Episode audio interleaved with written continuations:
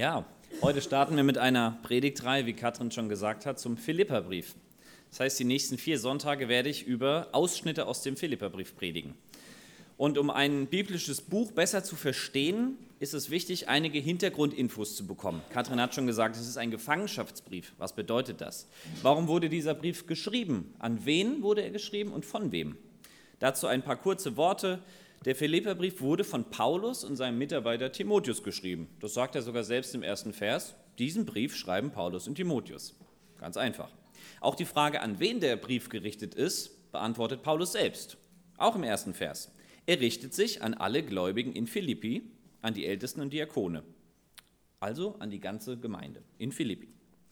Und folgende Situation war damals präsent. Also wir befinden uns ungefähr im Jahr 60 nach Christus.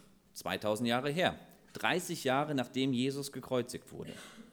Paulus hatte zu diesem Zeitpunkt bereits mehrere Gemeinden gegründet, in der heutigen Türkei und im heutigen Griechenland. Eine davon war Philippi in Griechenland, so wie ihr es auf der Karte seht. Paulus war im Gefängnis, das heißt eher gesagt, er war unter einer Art Hausarrest gestellt, so eine Art Untersuchungshaft, würden wir heute sagen, bis der eigentliche Prozess beginnt. Er war in einer sehr bedrohlichen Lage. Und in dieser Lage schreibt er diesen Brief. Ihm drohte das Todesurteil, weil er eine Glaubensrichtung verkündete, die damals verboten war. Das Christentum galt damals im Römischen Reich als Bedrohung. Christen waren somit Staatsfeinde. Ist heute übrigens noch in anderen Ländern genauso. Nordkorea, China, dem Jemen. Es gibt eine lange Liste von Ländern, wo die Christen heute noch verfolgt werden. Und ein Christ kam aus Philippi nach Rom. Paulus war in Rom. Dieser Christ war in Philippi der hieß Epaphroditus, ein echter Zungenbrechername. Und dieser Epaphroditus kam aus der Gemeinde in Philippi und hat Paulus besucht und hat ihm Geschenke mitgebracht für seine Zeit in der Gefangenschaft, als Ermutigung.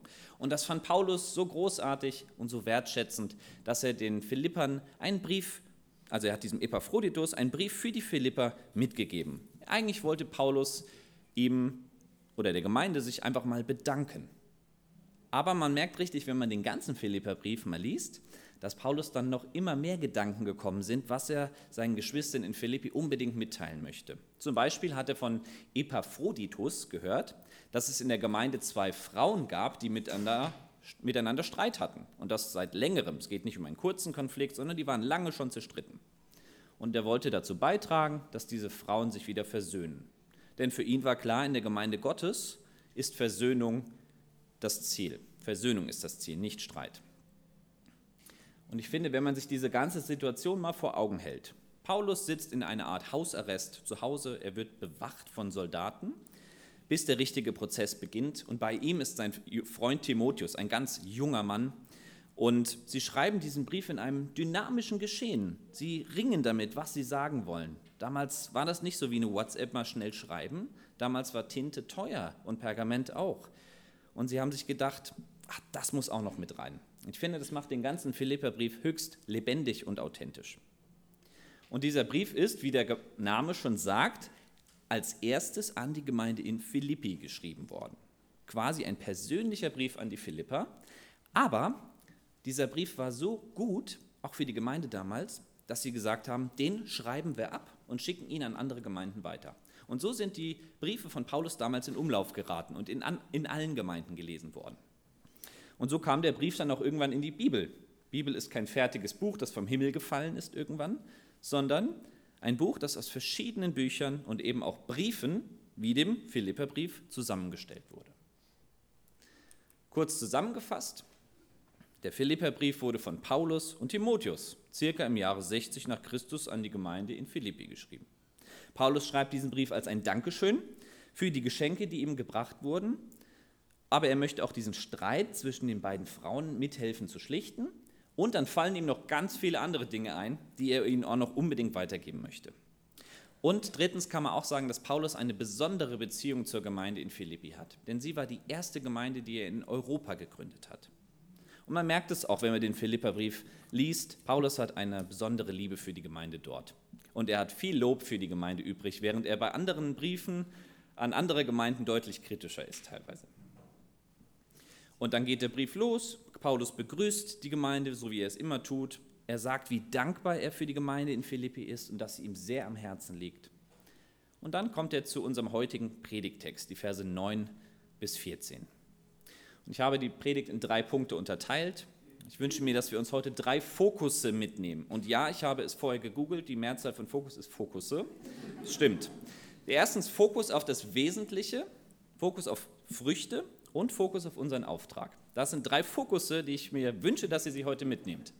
Ich fange an mit Fokus auf das Wesentliche. Paulus schreibt in Vers 9 und 10, ich bete darum, dass eure Liebe zueinander noch tiefer wird und dass sie an Erkenntnis und Einsicht zunimmt. Denn ihr sollt imstande sein zu erkennen, worauf es ankommt, damit ihr rein und vorbildlich vor Christus steht, wenn er wiederkommt.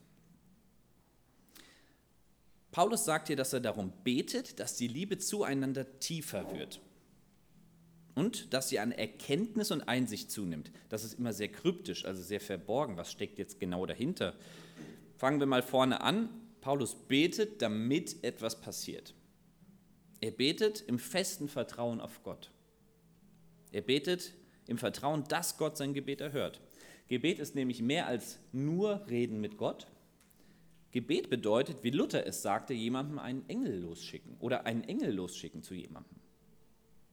Paulus betet zu Gott, damit etwas passiert. Und er wünscht sich, dass Liebe passiert. Liebe untereinander. Bei den Philippern damals, aber genauso bei uns heute. Ich denke, unser Gebet sollte unseren Mitmenschen immer gelten und auch der Welt, aber auch sollte es der Wunsch nach Liebe sein, den wir Gott anbefehlen. Herr, bitte schenk mir ein liebevolles Herz. So sollten wir beten. Das sollte ein Hauptanliegen unserer Gebete sein. Warum? Moment, zurück. Weil es darum geht, dass die Liebe untereinander immer tiefer wird, sagt Paulus. Ich behaupte, ein Grundstamm an Liebe der existiert auch in dieser Gemeinde bereits. Den spüre ich, das spüren andere, das spüren hoffentlich Gäste, die hierher kommen. Und Jesus sagt, an der Liebe untereinander soll man euch als meine Jünger erkennen. Die Liebe ist also unser Erkennungsmerkmal. Wir sind als Gemeinde quasi eine Landkarte Gottes, eine Schatzkarte. Liebe, Liebe, Liebe, ah, da ist Gott. Damit meine ich, dass Menschen, die Gott suchen, die Gott näher kommen wollen, ihm begegnen wollen, bei uns Gott finden werden, wenn bei uns die Liebe ist. Wir sind diese Landkarte Gottes. An uns sollen die Menschen sehen, dass Gott Liebe ist. An unserem Miteinander, wie wir miteinander umgehen, wie wir mit Fehlern umgehen, die gemacht wurden, mit Verletzungen, wie wir übereinander reden, wie wir Konflikte regeln, wie wir einander helfen, auf dem Weg mit Jesus unterwegs zu sein. Wir selbst sind das stärkste Zeugnis für Gott. Unsere Liebe füreinander ist das stärkste Zeugnis für Gottes Liebe. Deshalb sollte unser Gebet als Gemeinde immer wieder lauten, Herr, schenke uns Liebe füreinander, sodass andere an uns diese Liebe erkennen und dann dich kennenlernen. Und da steckt ja auch vor allem die Frage dahinter, ob wir in geklärten Beziehungen leben. Ohne geklärte Beziehungen gibt es keine echte Liebe zueinander. Deshalb liegt es auch an dir und mir, uns zu fragen, mit wem komme ich nicht gut klar in der Gemeinde? Gibt es Leute, über die ich mehr schlecht als recht denke? Und dann fordere ich dich heraus, geh nach dem Gottesdienst zu der Person hin, klär die Beziehung mit ihr. Es wird deine Seele erleichtern, es wird Gott Ehre machen, denn es ist sein Wunsch für dein Leben. Und dann lebt ihr genau diese Liebe untereinander aus, an der wir als Jünger Jesu erkannt werden. Gott wünscht sich, dass unsere Liebe zueinander immer tiefer wird und darum dürfen wir ihn bitten. Ich denke, viele von euch haben schon gemerkt, dass Gott nicht immer alle Gebetswünsche erhört.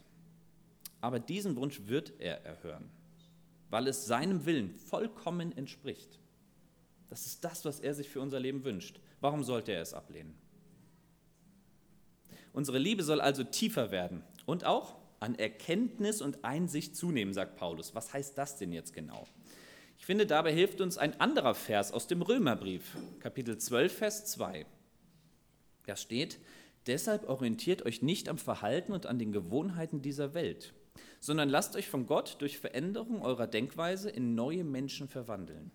Dann werdet ihr wissen, was Gott von euch will. Es ist das, was gut ist und ihn freut und seinem Willen vollkommen entspricht. Gott möchte unser ganzes Denken umwandeln, transformieren. Bekehrung heißt in der Bibel auch immer umdenken. Gottes Welt und meine Welt. Es heißt, dass ich lerne, in Gottes Welt zu denken und weniger in meiner Welt. Wenn wir Gott in unser Leben lassen, will er uns immer mehr zum Umdenken bringen.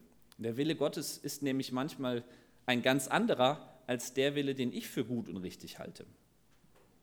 Das heißt zum Beispiel im Punkte Liebe, dass wir als Gemeinde prüfen lernen, was gut und was gerecht ist und was es nicht ist. Dass wir als Gemeinde prüfen lernen, wo Liebe Barmherzigkeit bedeutet im Umgang mit Menschen und wo Liebe auch Ermahnung bedeutet. Lieben, lieben heißt nicht immer nur alles zu tolerieren, sondern echte Liebe schiebt auch manchmal eine Grenze vor oder einen Riegel. Echte Liebe sagt auch mal Nein und nicht immer nur Ja und Amen.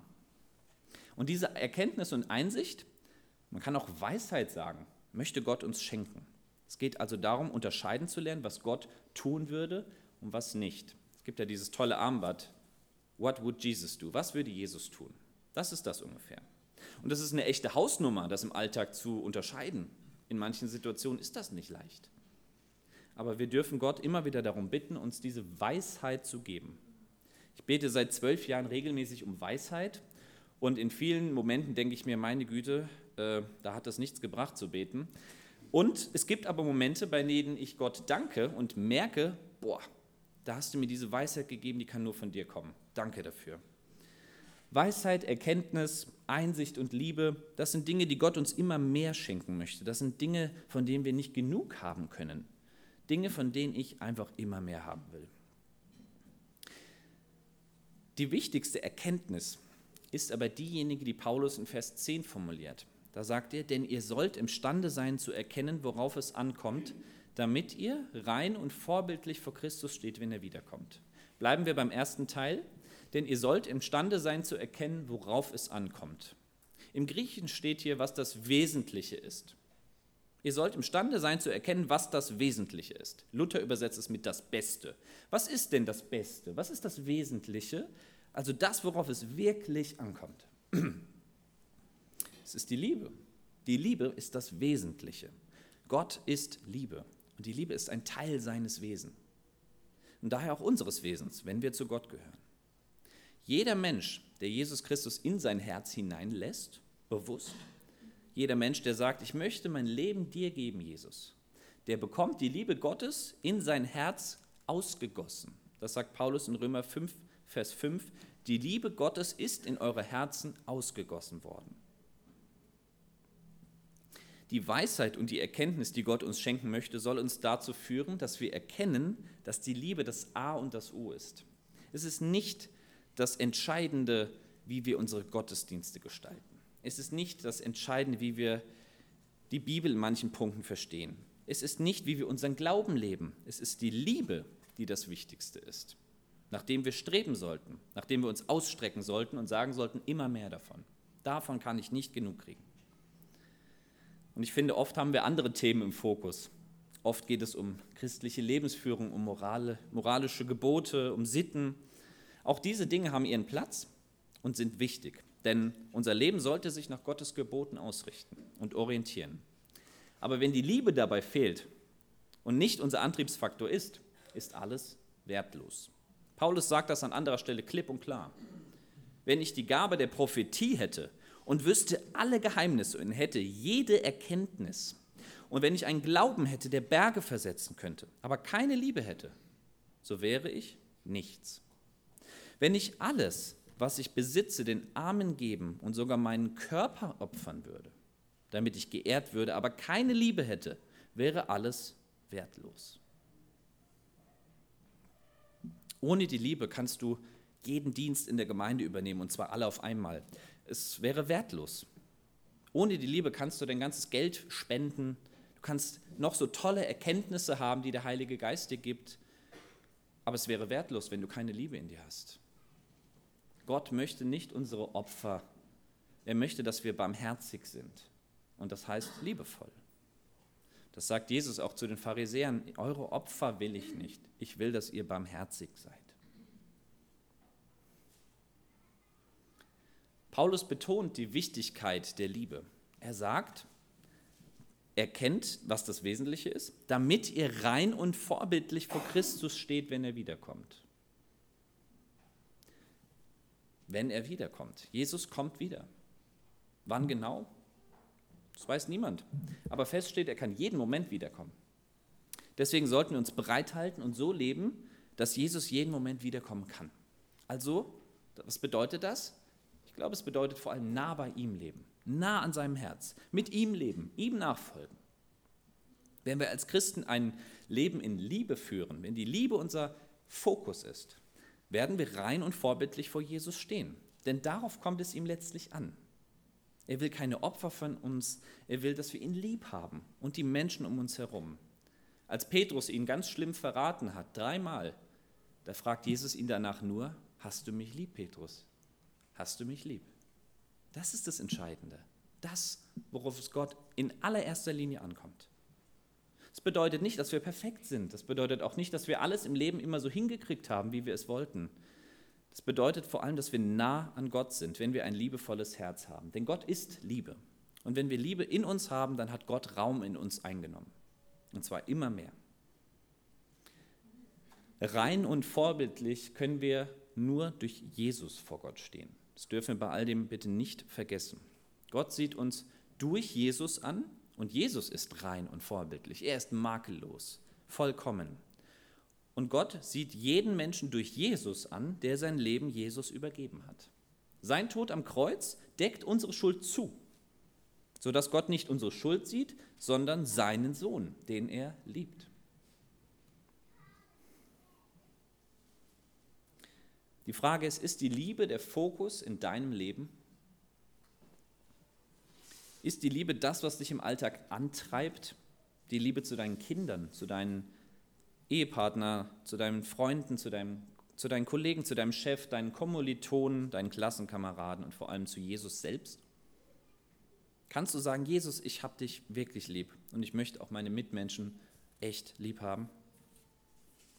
Falls nicht, lade ich dich ein, dass wir dafür beten. Du kannst nach dem Gottesdienst hier nach vorne kommen, da steht's. Wir beten für dich. Und wir beten gemeinsam dafür, dass die Liebe Gottes ganz neu in dein Herz ausgegossen wird. Und was gibt es Schöneres, als Liebe im Herzen zu haben? Das wird sowohl für dich selbst als auch für die Menschen, denen du begegnest, einen großen Unterschied machen, wenn du Gottes Liebe in deinem Herzen neu spüren darfst. Fokus auf das Wesentliche und das ist die Liebe. Und bitte die nächsten beiden Punkte, die jetzt kommen, auf dieser Basis ansehen. Die Liebe ist die Basis für all das, was jetzt kommt. Zweiter Punkt, Fokus auf Früchte. Paulus sagt ja, damit euer Leben, damit ihr rein und vorbildlich vor Christus steht, wenn er wiederkommt. Und jetzt Vers 11, und euer Leben reiche Frucht trägt. Ihr seid ja gerecht vor Gott. Jesus Christus bewirkt diese Frucht, sodass Gott es ist, der geehrt und gelobt wird. Paulus macht klar, die Liebe ist die beste Frucht, die wir bringen können. Die Bibel spricht oft von Früchten. Sie vergleicht das Leben eines Christen mit einem Obstbaum. Und ein gesunder Obstbaum bringt Früchte. Der eine mehr, der andere weniger, aber jeder gesunde Baum bringt Früchte. Früchte sind keine Leistungen, die wir erbringen müssen. Früchte sind Sachen, die Gott in uns hineingelegt hat und die wir quasi mit unserem Leben zum Ausdruck bringen können. Und die Liebe ist die beste Frucht von allen. Wenn Leute an uns sehen, dass Gott uns ein liebevolles Herz schenkt, ist das die schönste, die süßeste, die saftigste Frucht von allen. Und dabei kommt es vor allem darauf an, dass wir Gottes Liebe in unserem Leben Raum geben. Er hat sie bereits in unsere Herzen ausgegossen. Aber Gott ist kein Gott, der uns zwingt, Dinge umzusetzen. Wir können den Heiligen Geist, der in uns wohnt, in das hinterste Kämmerchen unseres Herzens wegsperren. Das können wir tun. Aber es wird weder uns selbst noch unseren Mitmenschen gut tun. Was wir stattdessen tun dürfen, ist diesem Geist Gottes immer, immer mehr Freiraum in uns zu geben. Das können wir tun, indem wir Gott das einfach so sagen. Herr Jesus, erfülle mich immer mehr mit deiner Liebe. Und wenn wir das tun, wird unser Leben automatisch Früchte hervorbringen. Nicht, weil wir so toll wären, nicht, weil wir uns besonders anstrengen, sondern weil Gott diese Früchte in uns bewirken möchte. Das Einzige, was wir tun können, ist uns ihm als Gefäß zur Verfügung zu stellen, als Gefäß seiner Liebe, wie so ein Behälter, den er mit Liebe füllen darf. Die Liebe Gottes gilt jedem von uns, ganz persönlich, dir und mir. Aber sie gilt auch immer allen anderen Menschen. Deshalb ist die Liebe Gottes nicht egoistisch, sondern sie sucht ein Gegenüber. Sie sucht jemanden, dem man diese Liebe weitergeben kann, mit dem man sie teilen kann. Wenn die Liebe Gottes in unsere Herzen ausgegossen wurde, bedeutet das, dass sie übersprudelt. Denn Gott gibt sowas von viel davon, dass es auch für andere Menschen reicht und dass sie etwas davon abbekommen. Er möchte dich und mich als Gefäße seiner Liebe gebrauchen. Und ich weiß nicht, ob es euch bewusst ist, aber Gott zeigt den Menschen seine Liebe auch durch dich und durch mich. Die Liebe ist die Frucht, die Gott durch dein Leben bewirken möchte. Auch hier dürfen wir Gott immer wieder darum bitten. Wir dürfen ihn darum bitten, dass Früchte an unserem Leben sichtbar werden, dass andere an uns sehen, dass wir Kinder Gottes sind. Früchte müssen nicht immer riesengroße Dinge sein. Eine Frucht Gottes ist es schon, wenn du dich bei jemandem entschuldigst, dem du Unrecht getan hast oder den du verletzt hast. Überall dort, wo Liebe, wo die Liebe dich zu Worten oder Taten drängt, werden Früchte Gottes an dir sichtbar. Warum sollen wir eigentlich Früchte bringen? Haben wir noch gar nicht geklärt. Paulus sagt es, denn ihr seid ja gerecht gesprochen. Damit meint er, genau, dass Gott uns durch Jesus gerecht gesprochen hat. Wir können uns niemals selbst vor Gott gerecht sprechen. Wir werden auch nicht durch ganz viele Früchte in unserem Leben gerecht vor Gott. Wir werden kein Millimeter gerechter vor ihm dadurch. Gerecht werden wir nur, weil Gott uns gerecht spricht. Er ist unser Richter und unser Anwalt. Er tritt für uns ein. Die einzige Gerechtigkeit, die vor Gott etwas zählt, ist die Gerechtigkeit, die er selbst uns verleiht. Und zwar durch den Tod von Jesus am Kreuz für dich und für mich. Das ist die einzige Gerechtigkeit, die für ihn etwas zählt. Und weil Gott uns gerecht gemacht hat, sind Früchte eine logische Konsequenz davon. Weil Gott uns liebt, sollte die Liebe zu anderen eine Konsequenz daraus sein. Weil Gott uns annimmt, sollten wir einander annehmen. Das ist der erste Punkt, warum wir eigentlich Früchte bringen sollen, weil wir gerecht sind durch Gott. Und der zweite Punkt, warum wir Früchte bringen sollen, ist die Ehre Gottes, zur Ehre Gottes. Jesus sagt es selbst, ich bin der Weinstock, ihr seid die Reben. Und wenn wir als Reben Früchte bringen, dann ehrt das den Weinstock. Dann sagen die Leute, was für ein toller Weinstock, der so viele Früchte hat. Wow. Die Früchte, die unser Leben mit Jesus bringt, bringen Gott Ehre. Sie verweisen auf Gott, nicht auf uns. Es geht hier nicht darum, uns selbst zu profilieren. Dazu neigen wir oft. Ja, dass die anderen sehen, ne? der ist mit Jesus unterwegs. Cool. Nein, dass andere Menschen uns mögen, darum geht es nicht. Es geht darum, dass Menschen Gott in allem, was wir tun, entdecken können. Die Früchte, die unser Leben bringen, sind ein Lob zur Ehre Gottes. Deshalb bist du auf dieser Welt. Deshalb bin ich auf dieser Welt. Dass wir eine Beziehung zu unserem Schöpfer haben und dass wir ihm Ehre machen mit unserem Leben. Denn um ihn geht es letztlich, nicht um uns. Er ist doch derjenige, auf den alles hinausläuft, bei dem alles begonnen hat und bei dem eines Tages auch alles enden wird. Vielleicht spürst du in dir jetzt so einen gewissen Druck ich muss Früchte bringen. Aber Paulus sagt es klar und deutlich, worauf es beim Thema Früchte ankommt. Er sagt es selbst, Jesus Christus bewirkt diese Frucht.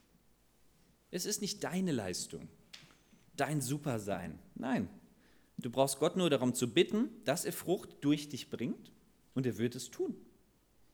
Es kommt nicht auf dich an, es kommt allein auf ihn an.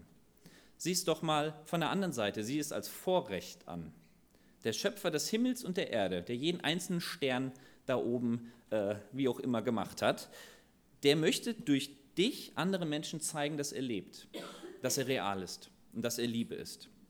Was für ein Privileg ist das? Das ist der Hammer. Es geht um Jesus. Er bewirkt diese Frucht durch dich. Und es bringt ihm Ehre. Zu seinem Lob dürfen wir Früchte bringen.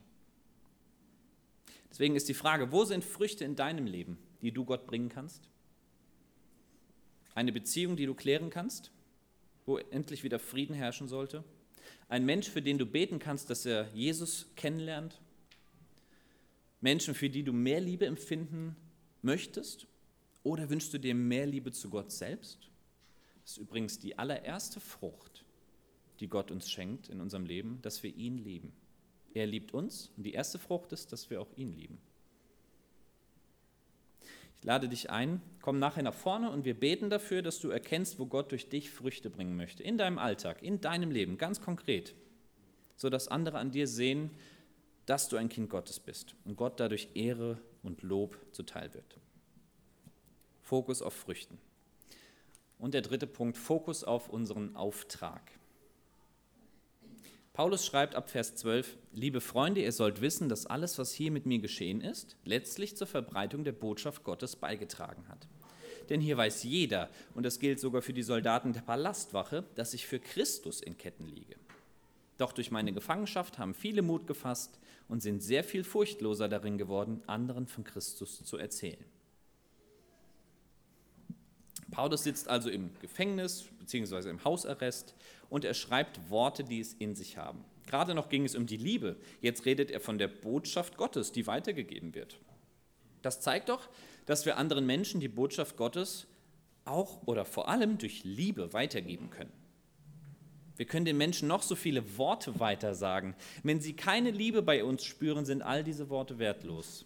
Du kannst einem Menschen sagen, Gott liebt dich, aber wenn er bei dir keine Liebe spürt, wird es dir nicht glauben. Wenn du diesen Menschen nicht lieb hast, werden diese Worte nichts bewirken. Evangelisation, also anderen Menschen die Botschaft Gottes weitergeben, das passiert nicht, durch, nicht nur durch Worte, sondern auch durch das, was wir tun, was wir denken, wie wir mit Menschen umgehen.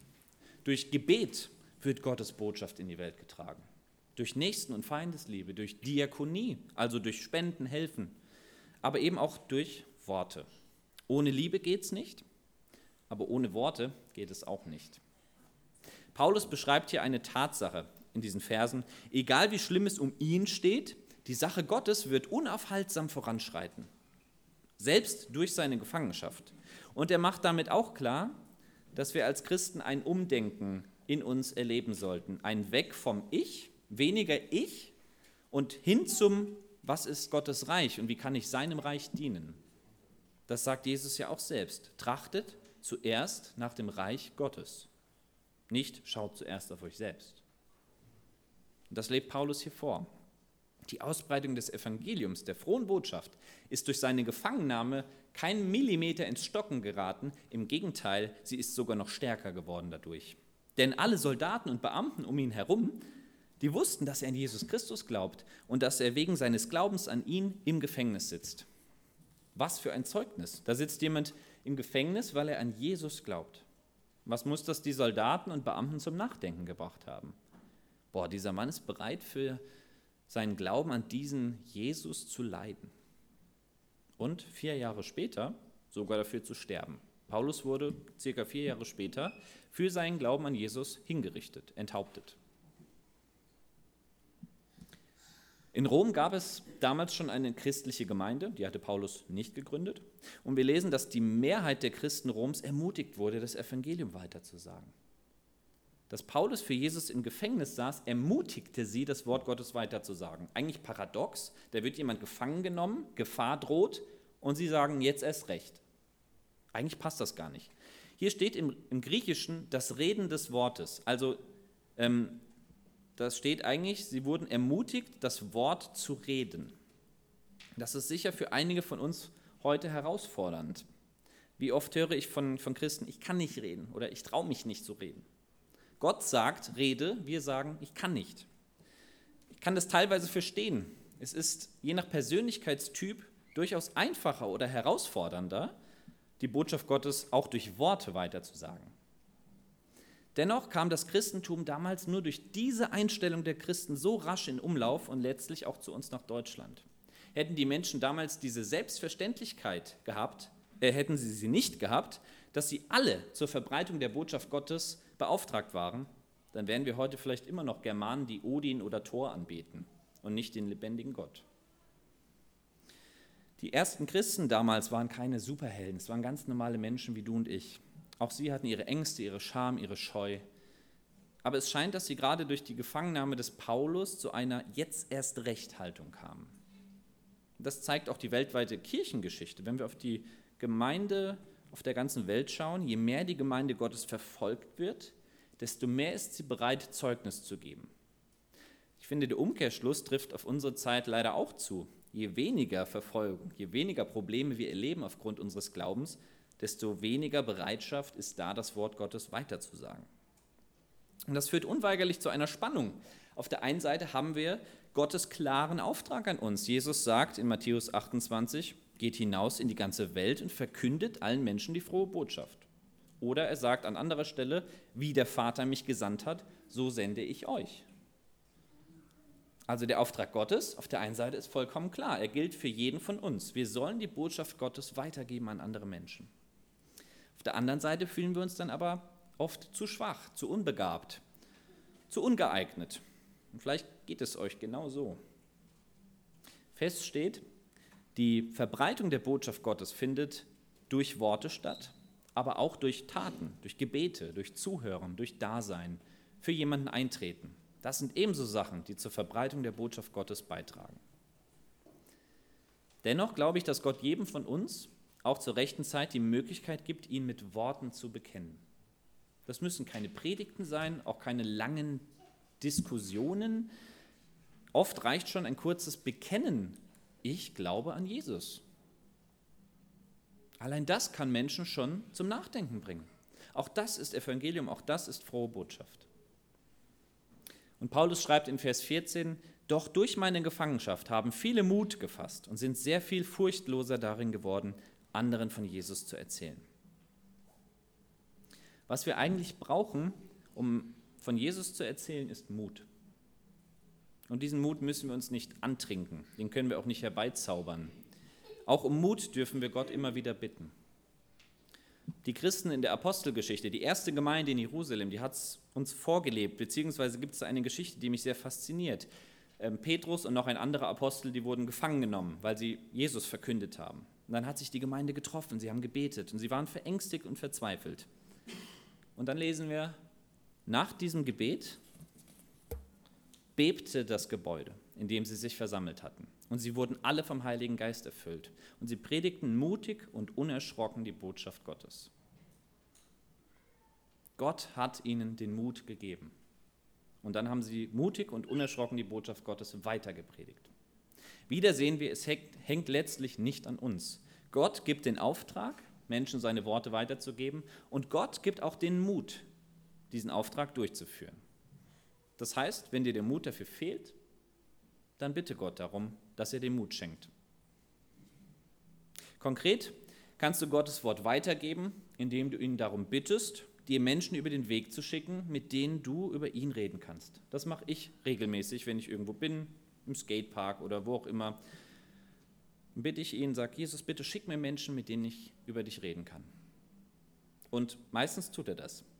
Du kannst aber auch klein anfangen und sagen, Jesus, bitte schenk, dass jemand anderes mich auf den Glauben anspricht. Warum nicht? Probier es doch mal aus. Oder du postest bei deinem WhatsApp-Status mal einen ermutigenden Bibelvers.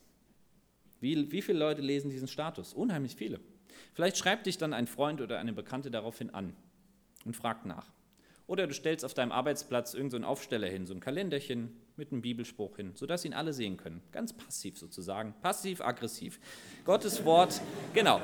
Gottes Wort weitergeben heißt nicht auf den Marktplatz zu gehen und wildfremde anzusprechen. Ganz ehrlich, das ist überhaupt nicht mein Ding, das mag ich gar nicht. Das heißt, dass du im Alltag sensibel dafür wirst, wo Gott dich gebrauchen möchte, um anderen sein Wort weiterzugeben. Und ich lade dich ein, wenn du in diesem Bereich Hemmungen hast, wenn dir der Mut fehlt, komm nachher nach vorne, wir beten dafür, dass Gott dir Mut schenkt. Dass er den Mut schenkt, auf Menschen zuzugehen, dass Gott dir Kreativität und gute Ideen gibt, wie du auf deine persönliche Weise seinen Auftrag erfüllen kannst.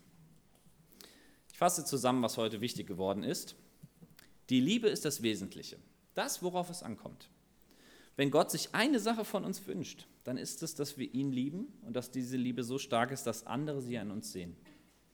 Zweitens, Gott lebt in uns und deshalb dürfen und werden wir Früchte im Leben bringen, wenn wir ihn darum bitten. Und drittens, Gottes Auftrag, sein Wort weiterzugeben, gilt jedem von uns. Deshalb dürfen wir ihn um Mut und Kreativität bitten, um seinen Auftrag auszuleben. Und zwar jeden Tag unseres Lebens. Amen.